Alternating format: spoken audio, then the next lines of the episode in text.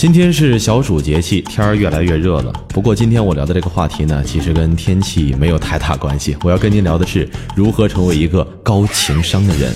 上一次我聊了一期说话，哎，教给大家如何来锻炼自己的情商和智商。今天就告诉您，首先来了解一下什么是情商。情商又叫做情绪智力，是近年来心理学家们提出的与智力和智商相对应的概念。它主要是指人在情绪、情感、意志和耐受挫折等方面的品质。以往我们认为啊，一个人能否在一生中取得成就，智力水平是第一重要的，也就是智商越高，取得成就的可能性就越大。但是现在心理学家们普遍认为啊，情商水平的高低对一个人能否取得成功也有着重大的影响作用。有时呢，其作用甚至要超过智力水平。那么到底什么是情商呢？美国的心理学家认为，情商主要包括以下几方面的内容：一、认识自身的情绪，因为只有认识自己，才能成为自己生活的主宰；第二点是能够妥善管理自己的情绪，也就是能够调控自己；第三点是自我激励，它能够使人走出生命中的低潮，重新出发；第四点是认知他人的情绪，这是与他人正常交往、实现顺利沟通的基础。还有一点，第五点叫做人际关系的管理，也就是领导和管理能力。情商的水平不像智力水平那样可以检测得出结果，它只能根据个人的综合表现来进行判断。心理学家还认为啊，情商水平高的人具有以下特点，听好了，不知道您是不是水平高啊？一、社交能力强；二、外向而且愉快；三、不容易陷入恐惧或者伤感。还有就是对事业较投入，为人正直，富于同情心；再有就是情感生活较丰富，但是不越矩。无论是独处还是许多人在一起的时候，都能够怡然自得。专家们还认为啊，一个人能否具有较高的情商，和童年时期的教育培养有着密切的关系。因此，培养情商应该从娃娃抓起。我们无法预定智商，但是啊，我们都可以提高情商。一个杰出的人未必有着高智商，却一定有着高情商。接下来要告诉您的是，提高情商其实有着简单而且易行的方法。您需要的就是坚持、坚持再坚持。我要告诉您了，首先，学会划定恰当的心理界限，这对每个人都非常的有好处。你也许自认为与他人界限不明是一件好事。这样一来，大家能够随心所欲的相处，而且相互之间也不用激烈的讨价还价。这听起来似乎有点道理哈，但是它的不利之处在于，别人经常伤害了你的感情，你却不知道。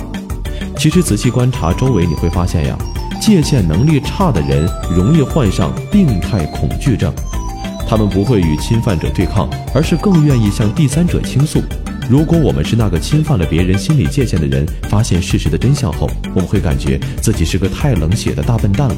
同时，我们也会感到受伤害，因为我们既为自己的过错而自责，又对一个第三者卷进来对我们评头论足而感到愤慨。界限清晰对大家都有好处。你必须明白什么是别人可以和不可以对你做的。当别人侵犯了你的心理界限，告诉他以求得改正。如果总是划不清心理界限的话，那么你就需要提高自己的认知水平，这是第一点。第二点是找一个适合自己的方法，在感觉快要失去理智的时候，使自己平静下来，从而使血液留在大脑里，做出理智的行动。美国人曾经开玩笑说啊，当遇到事情的时候，理智的孩子让血液流入大脑，能够聪明的思考问题；而野蛮的孩子呢，让血液进入四肢，大脑空虚，疯狂冲动。当血液充满大脑，你头脑清醒，举止得当；反之，当血液都流向你的四肢和舌头的时候，你就会做出蠢事，冲动暴躁，口不择言。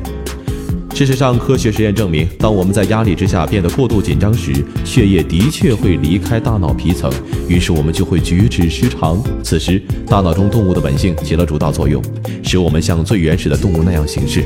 要知道啊，在现在的文明社会中，表现得像个原始动物会带来很大的麻烦。控制情绪爆发有很多策略，其中一个方法就是注意你的心率，它是衡量情绪的精确的尺子。当你的心跳快到每分钟一百次以上的时候，整顿一下情绪至关重要。在这种速率下，身体分泌出比平时多得多的肾上腺素，我们会失去理智，变成好斗的蟋蟀。再告诉您的是，用以下方法来平静心情：一、深呼吸，直至冷静下来；二、自言自语，比如对自己说：“嗯，我正在冷静。”或者说：“一切都会过去的。”还有人呢，第三种，采用水疗法。洗个热水浴可能会让你的怒气和焦虑随着浴液的泡沫一起消失。第四个方法是美国的心理学家提供的。他说，想着不愉快的事儿，同时把你的指尖放在眉毛上方的额头上，大拇指按着太阳穴，深呼吸。据他的说法呀，这样做只要几分钟，血液就会重新回到咱的大脑皮层了，你就能够冷静的思考了。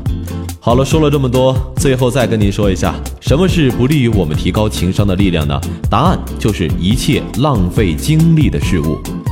许多人的神经系统啊，就像父亲的手一样，长了厚厚的老茧。我们已经习惯于意识不到精力的消耗，这个精力也是非常微妙的，但也可以体会到明显的变化。比如啊，听到好消息时，肾上腺素会激增；而听到坏消息时呢，会感到精疲力竭。我们通常不会留意精力细微的消耗，比如与一个消极的人相处，在桌上到处找一张纸等等。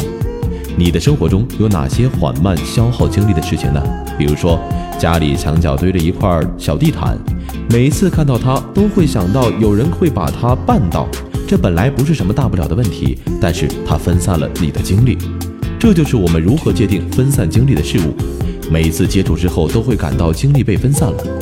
有时候和朋友所处也是如此，相互吸取和给予精力。但是有些人呢是精力的吸血鬼，他们只会吸取你的精力。这时有两个选择：一是正视这个问题，建立心理界限，继续与他们谨慎交往；另一个是减少与这种人的交往。的确呀，我们需要去除缓慢的浪费精力的东西，解脱出来，以集中精力提高我们的情商。你是一个性格开朗外向的人，还是性格内向，只喜欢独处的人呢？你喜欢提前计划好每一天，你知道要干些什么事，还是毫无计划呢？人人都有自己的偏爱，如果可以选择的话，每个人都会选择自己偏爱的方式。然而，突破常规，尝试截然相反的行动呢，会更有助于我们的成长。比如，如果你总是聚会中热衷于做中心人物，那么这次改改吧，试着让那些平时毫不起眼的人出出风头。如果你总是被动的等待别人和你搭讪，接下来改一下，不妨主动上前向对方问个好。提高智商需要慢慢的来。今天告诉您几个方法，如果你有一些好的建议或者好的文章，可以发送给我哦。拜拜啦。